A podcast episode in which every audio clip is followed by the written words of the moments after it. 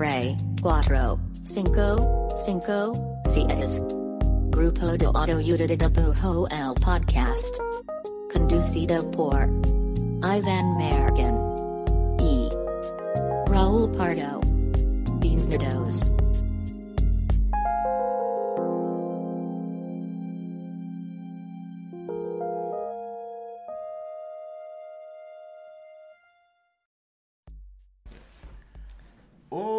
Hola, este es el podcast del grupo de autoayuda de dibujo. Mi nombre es Iván Mallorquín y me encuentro aquí al lado de el- un, un astro gigante del universo, porque no tengo una referencia inmediata, Raúl Pardo. Un astro ¿Te gigante. gusta?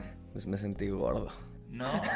No, pero te digo porque tiene sentido, porque viene, viene un eclipse solar, güey. De hecho, de ahí viene, De güey. ahí viene, ¿no? Wow, La coyuntura siempre. Qué fuerte la bajaste, güey. Hirviendo en mis venas. ¿Cómo estás, Muy, Pardo? muy bien. Me, me siento muy bien, muy contento. Y aparte hoy es episodio, episodio especial. De hecho, esto solo es un intro. Nos van a ver máximo Esto- cinco minutos. Esto solo es un intro. Solo es un Nosotros solo somos unos um, hosts introductorios a algo. Wow. Este, tenemos este episodio que, la verdad, el año pasado, Correcto. En, el, en el 2022, 2022. en el Festival Rayón, eh, pues justo fue la primera vez que fuimos como a un festival así como, como podcast, algo así. Ujú, sí, sí. Y decidimos grabar eh, entrevistas, ¿no? Y grabamos a mucha, mucha gente, a muchi, como dice este episodio. Muchi, Entonces, como grabamos a dicen. tantas personas que neta no pudimos sacar todas las entrevistas porque eran muchis. Sí, o sea, Me eran, gusta que estoy forzando. eran tantas muchis entrevistas muchis. que no nos daba el abasto de que sacar mil clips de todas. En fin, un desmadre, flojera, nadie va a saber nunca, pero el punto es que esta semana toca el Rayón 2023. El nuevo. el nuevo, el de este año. Entonces dijimos, ¿por qué no? Sacamos todas esas entrevistas que no habíamos sacado y las metemos en un episodio, así de que para todas esas cosas que estaban ya en el disco duro agarrando polvo. Sí. Y este, y pues este es este video. Este es este episodio. No hay más que decir. No hay más que decir. Este, bueno, unas, unas anotaciones es que grabamos en un festival lleno de gente, así Sí, que Muy ruidoso. el audio, muy el audio, ahí disculpen el audio que definitivamente va a estar un poquito más estruendoso que en otras ocasiones, pero la neta es que la plática con esta banda estuvo muy chida, son un montón de entrevistas, así que este creo que vale la pena. Sí, sí, la verdad es que nos pensamos también mucho por eso, ¿no? Porque pues el audio justo es como, pues se escucha desmadre, pues. Se escucha un desmadre, lo no les vamos a mentir, no les vamos a Pero la mentir. neta, hay, hay respuestas bien chidas y hay como, como cosas que neta siento que inspiran muy cabrón de parte de la gente que, que Sí. entrevistamos. Entonces creemos que vale la pena Lo valía, dijimos, lo vale. Y se escuche.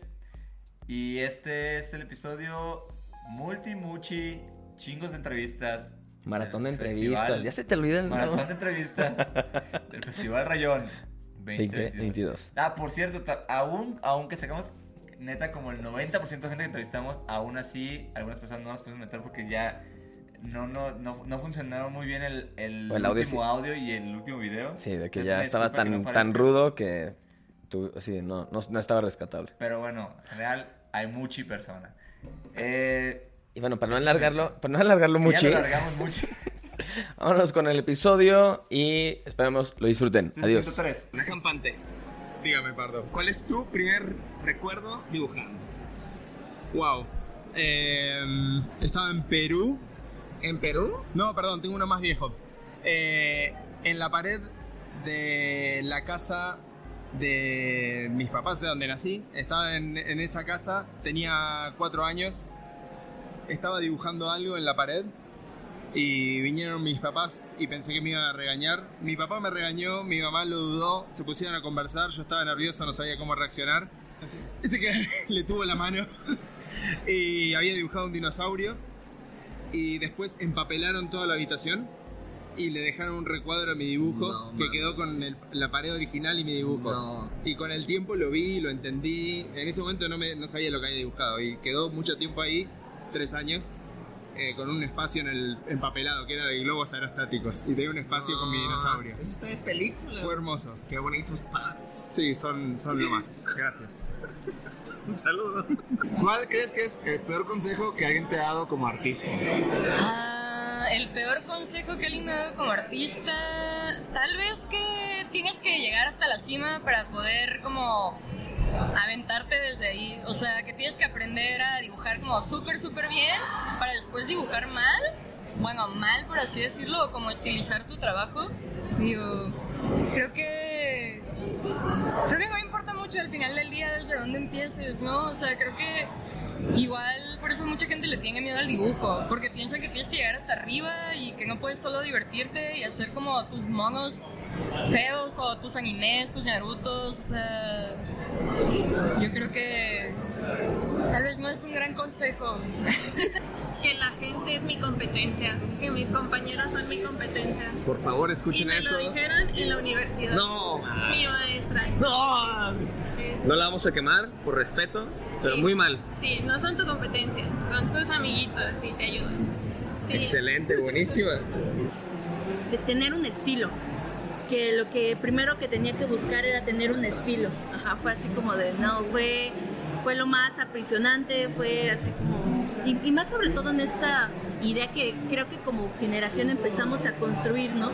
De, de siempre tener esa palabra de el estilo, el esto, ¿no? Cuando yo vengo de una formación de artes plásticas, entonces para mí fue tratar de conciliar como el gran arte que me habían enseñado con esto de hacer dibujitos. Hasta tuve un maestro que ya cuando estábamos en el, último, en el último de semestre me dijo, ya viene emputado conmigo, de si lo único que tú quieres es estar haciendo dibujitos para llegar a exponer en vértigo, pues así como ya conmigo no cuentes. Dijo en vértigo en Eh, específico. en vértigo me dijo, y así como de... Pero en ese momento pues era así como de... Ay, y eso, ¿no? Era como de... Y ese forzarse a que tuviese que tener un estilo, ¿no? O un estilo súper transgresor, así de... Tipo, no sé... eh, Ay, se me fue como... Se me fue el nombre de este... No sé, como estos dibujantes tipo Kit Harris, como hacia esa vertiente, o muy gráfico, ¿no? Como lo que estábamos viviendo pues ya hace ocho años, ¿no? Como esa corriente de diseño vectorial y como muy, muy limpio. Y Elena pues era así como de, yo hago dibujitos. cuando me dicen que tal cosa no se vende y yo le tengo mucha confianza a ese proyecto y no le hago caso a mi intuición, justo es eso, ¿no? Que te dicen, no, enfócate más en algo que, que venda mucho y me alejo de lo que yo realmente quiero hacer. Creo que ese sería el peor consejo. O sea, ¿sí crees que las cosas que se hacen pensando en exclusivamente en que se venda muy cabrón suelen, por lo menos en tu caso, como llevarte por caminos que no te gustan? Sí, es que creo que mm, si uno empieza a enfocarse en algo en lo que realmente está interesado o interesada, creo que empiezas a encontrar cosas que tal vez monetaria o económicamente todavía no dan frutos, pero a la larga eso va a ser algo que, que te va a dar para proye- proyectos a futuro. Güey, ¿Cuál es tu tatuaje favorito y cuál es uno que ya no te guste de los que tienes? Es una buena pregunta. Creo que no es un tatuaje del que me arrepienta, pero sí me es un espejo de mi vida anterior. Es uno que tengo aquí que dice Winner. Es como que yo ahora pues, ya lo veo diferente, ya, ya me da un poco de pena. Ya no me veo así. Ya lo veo como, no, güey, quiten eso, pero pues también, o sea, eso fue en una peda, como de, ay, sí, a huevo, es que, ¿qué te vamos a tatuar, pues esto, güey, esto yo lo escribí con mi letra y ya lo pusieron. Me gusta mucho mi letra y pues eso me, o sea, como por eso me gusta ese tatuaje, pero no me gusta porque dice Winner. Y luego, y pre- preguntaste qué tatuaje me gustaba. ¿Y, qué- y cuál menos? Eh, creo que Winnie es el que menos. Pero hay uno, y este está chido porque le mando un saludo a mi amigo Mario Maple. Este, lo tengo aquí, es este. Este tatuaje representa el día que decidí ya no tener un trabajo formal de contrato. Porque en esa época, cuando estaban los tatuajes, todavía estaba el tabú de qué vas a hacer si te ven los tatuajes, ¿no? Como te tienes que tatuarte adentro de la camiseta, entonces te quitas la camiseta y tienes las mangas de la camiseta tatuadas literalmente así en todo tu torso. Y yo, eso la verdad se me hacía puñetón. O sea, decía, no, güey, me estoy. Es como si te compras una prenda y la traes abajo de tres suéteres, pues ¿para qué la compras, no? Pues ma, compra, tatúate algo que la gente vea y diga, ah, ok, qué bonito tatuaje o qué feo, porque me han dicho de otros que son tatuajes feos, yo no los veo feos. Pero este, este tatuaje en particular para mí representaba como el brazo con el que firmaba los contratos para entrar a una oficina. Entonces, si podían ver este tatuaje mientras firmaba el contrato, era como un manifiesto, era como, güey, pues, así me tienes que contratar con tatuajes o sin tatuajes, lo que importa es lo de adentro, ¿no? Así que este me lo puse aquí porque era la mano con la que firmaba los contratos. ¿Cuál es un tip que le darías a tu yo cuando empezaba a dibujar? Eh, el tip que le daría a mí yo cuando empezaba a dibujar es que dibujara de observación, salirme a dibujar lo que veía y pero no, no intentar dibujarlo de manera realista, sino veo a la cámara o a ti. Donde quieras. Eh, sino no dibujarlo de manera realista, sino encontrar la manera de comunicar lo que veo. Sin, impor- sin que me importara como la cuestión del estilo, como absorber ese vértigo de pensar no tener estilo en función de salir a dibujar lo que veo. Está muy chida. Excelente. Ay, Dios mío. Este. Hacerlo rutina. O sea, sí creo que practicarlo todos los días es muy importante. Ese sería, sí, directo. Pro tip. Hazlo rutina. Rutina. Excelente. Creo que es fácil, que, que lo disfruten. Creo que en un momento agarró chanfle que se me olvidó que dibujar lo hacía porque me gustaba y empecé a decir, no, tiene que quedar con la perspectiva y la quinta cosa y es como, no, pues hay que hacerlo porque lo disfrutas. Luego, si no lo disfruto, eh, queda todo tenso y tieso y según yo le metí perspectiva y toda la cosa y quedó peor que ¿Y si el- hago un perrito de dos el alma, segundos no? que disfruté. Ajá, el alma. ¿Es necesario estudiar para dedicarte al arte? Eh, sí, sí es necesario estudiar, pero no es necesario estudiar en, una, en un modelo institucional. Pero sí me parece que es necesario educarte al respecto, ya sea a través de una institución o de ti mismo, experiencia, lecturas, información, pero sí educarte al respecto. No lo pude haber dicho mejor, güey. Yo creo que no. O sea, he conocido mucha gente que es autodidacta y que la rompe bien cabrón. O sea, siempre me gusta saber que tienes como la noción y está chido estudiar alguna carrera o algo relacionado, pero creo que pues en realidad no es como algo muy académico para mí pensar que tenga que seguir como una guía. O sea, como que tengo muchos amigos que son, que ellos han encontrado su línea y su, su camino y la verdad la rompen muy cabrón.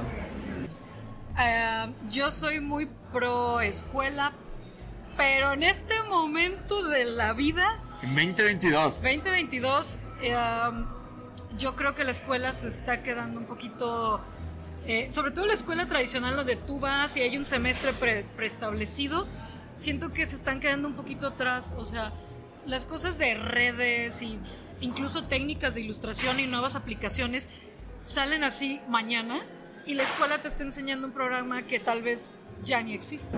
¿Qué es lo más chido que te ha dado el dibujo, la animación, el arte, los temas visuales? Yo creo que la gente que he conocido, incluyéndolos a ustedes. Ah. No, pero de verdad siento que gran parte de mi vida ahora es las amistades que tengo y son amistades que he conocido a través del mundo de, de animación y de ilustración, de eventos así. Entonces, soy muy feliz con eso. Es un denominador común, hay mucha amistad en este evento al menos. Uy, pues primero que nada a Pam, mi novia, y a un chingo de amigos como ustedes y toda la banda, todo el foro que está aquí. Pero sí, compitas muy buen pedo que más allá de enseñarme como gráfica, me han enseñado cosas como de, de la vida y demás. Y que, güey, sí, súper chido. Qué bonito. Excelente. Eh, um, ganar dinero dibujando. o sea que lo que me gusta hacer porque lo haría sin, o sea, sin pedir dinero, es algo que siempre me gustó. Sacarle como jugo a eso y tener dinero y poder, creo que lo que más me gusta a mí es poder quejarme y sacar dinero de eso. En realidad es eso. Me gusta mucho quejarme, dibujarlo y encima que eso me dé dinero. ¿Y cómo manejas es- estos temas donde hay proyectos como, no sé, ONGs o amigos? O sea, Ajá. ¿cómo manejas estos proyectos de que dices, güey, no, no hay mucho varo por ese proyecto? Yo siempre intento, eh, con los colegas lo manejo diferente, pero, o sea, mi regla es nunca quedarme sin nada. Es decir, si yo quedo contigo de alguna cosa, pues a lo mejor si no hay dinero por medio puedo quedar con un, como un intercambio. De, ay, bueno, yo te ayudo en esta ocasión. Oye, cuando yo necesite tu ayuda, este, estaría chido que me hicieras un paro, me apoyaras. Entonces intento siempre hacer un intercambio justo con esas cosas. pues. Pues dibujar me ha dado todo, porque ha sido lo que, que- lo que me dio un entender del mundo. O sea, para mí no puedo pensar en un momento en mi vida en el que no haya dibujado. Se me explotó la canica, así de bien morrita, cuando, según yo, ¿no? También, que dibujé un dinosaurio y le hice una línea que para mí fue así como pum. Y, y con esa boquita que le hice, para mí dije, güey, este está vivo. Y me, y me voló tanto que fui así como con todos de, mira este dinosaurio, ¿verdad que está vivo? Así todos, sí, sí, sí, sí, sí. Y de ahí así dije, con el dibujo puedo crear. Y tanto me creé a mí, como creo así, creo que puedo crear todo. No más la respuesta más bonita que he escuchado. Ay, Más hermoso. ¿Qué es algo que pensabas del mundo del arte o creativo que resultó ser muy diferente a lo que tenías en tu cabeza? Ah, ay, no sé. Que lo amaba incondicionalmente. Es una mentira. o sea, es diferente. O sea, me gustan muchas cosas de las disciplinas artísticas, no. Y también como que yo lo tenía muy romantizado, como yo me dedicaba a otra cosa, pensé que era más difícil, o sea, que la gente era muy inteligente. No es cierto. Es puro. Sí. O sea, hay de todo, obviamente, pero como había, hay gente que admiro mucho y que después conocí y, dije- y pensaba como, ay, súper torpe.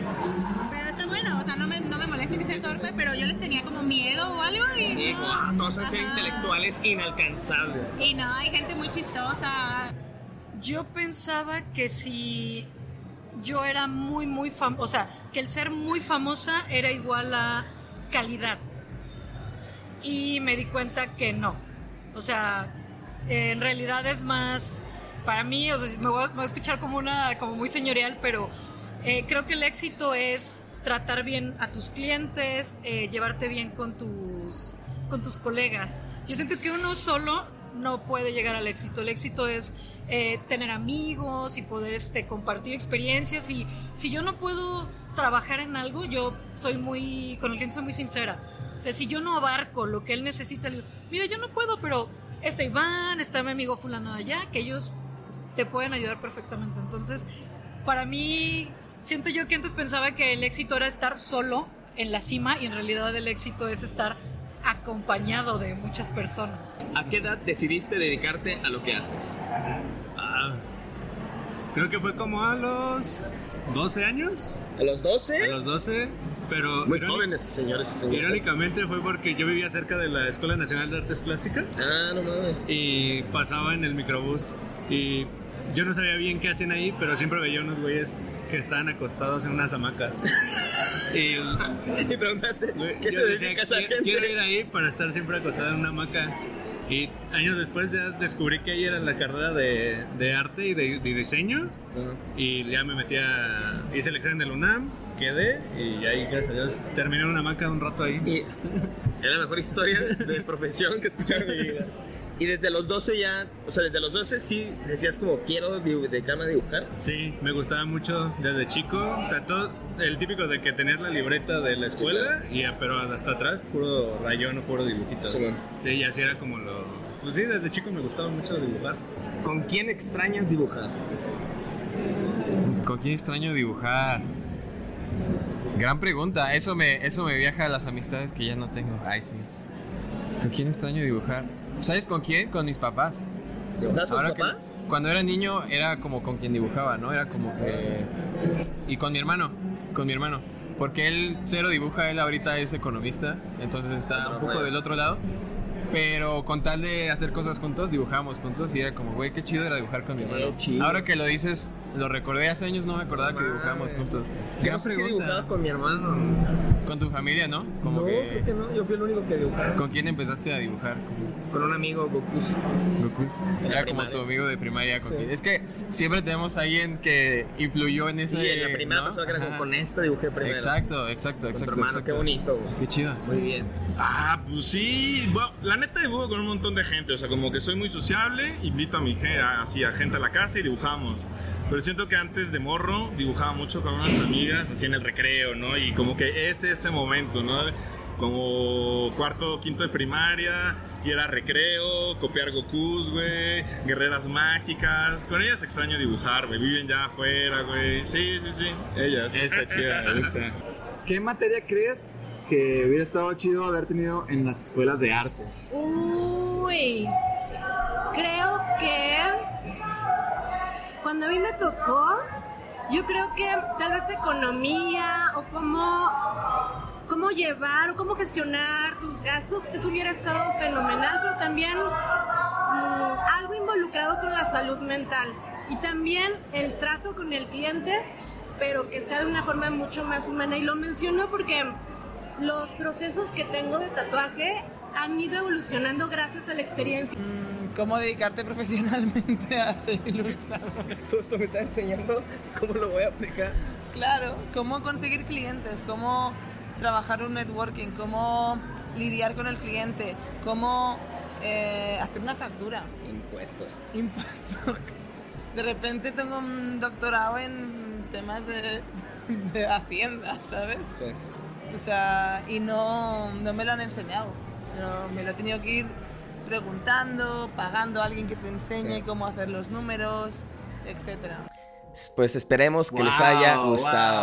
Mucha gente. Mucha Mucha gente, inspiración, mucha- entrevistas. mucho festival. Este, pues esperemos que les hayan gustado. Les prometemos, este año, este fin de semana, De hecho, vamos a estar grabando este sábado 14 de octubre en House of Bands. Vamos a estar grabando desde el rayón más entrevistas y ahora vamos a aprender todo lo que, más bien, vamos a poner en moción todo lo que aprendimos el año pasado y les prometemos que va a haber mejor calidad y mejor Sí, o circunstancias. sea, de entrada llevamos mejores micros, tenemos un mejor spot, que luego Sí. va- vamos a estar subiendo Nos ahí. pusieron una cabina así como para grabar, Sí, así de, que... hecho, de hecho se ve chingona, esperemos que... Bueno, que todo ahí les contamos. Ajá, ¿Para vamos- qué les prometemos desde Vamos a antes? estar subiendo cosas todo el fin de semana. Si usted va al Festival Rayón, eh, pues salúdenos. Pásenos a saludar.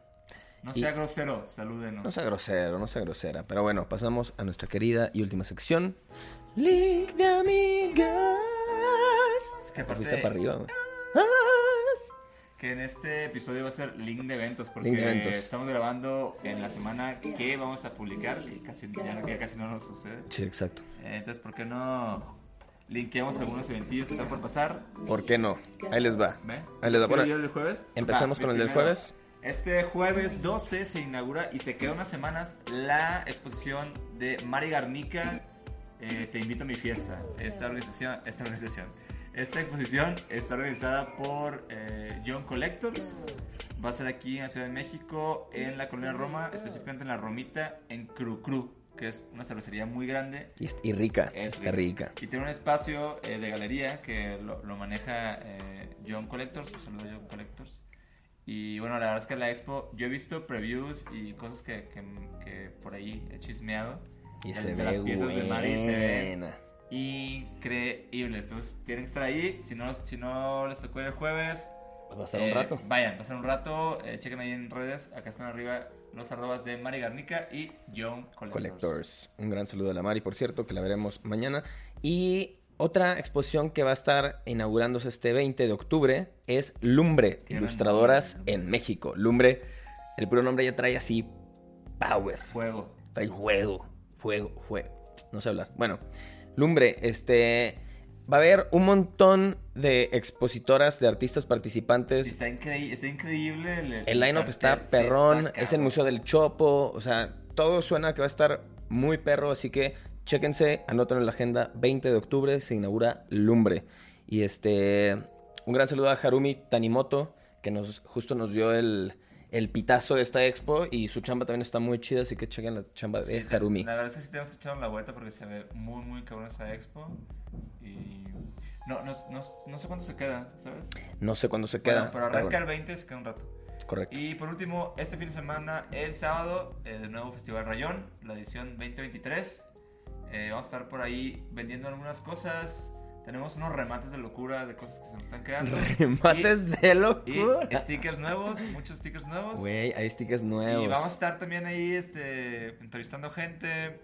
um, Va a estar bueno. cosas. Va a estar bueno. Es un lugar bien chingón. Se aparte. House of Bands. Eh, son tres pisos más la azotea. Es gratis. Sin registro previo. Hay comida, chingo de venta de cosas y cotorreo. Muchi, muchi, muchi. Muchi cosa. cotorreo. Eh, gracias por escuchar. Estás por acá la semana que entra. Tenemos muchos episodios que vienen. Ya voy a decir. Este, pero ahora tenemos grandes episodios. Y grandes invitadas e invitados. Sí, vamos a estar Invitades. Está cabrón. Sí. Chido. Bueno, Nos vemos la próxima semana. adiós, adiós.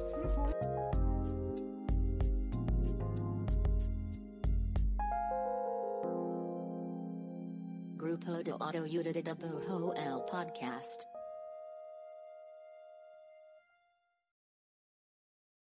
Lucky Land slots, you can get lucky just about anywhere. Dearly beloved, we are gathered here today to. Has anyone seen the bride and groom? Sorry, sorry, we're here. We were getting lucky in the limo and we lost track of time. No, Lucky Land Casino, with cash prizes that add up quicker than a guest registry. In that case, I pronounce you lucky. Play for free at LuckyLandSlots.com. Daily bonuses are waiting. No purchase necessary. Void where prohibited by law. 18 plus. Terms and conditions apply. See website for details.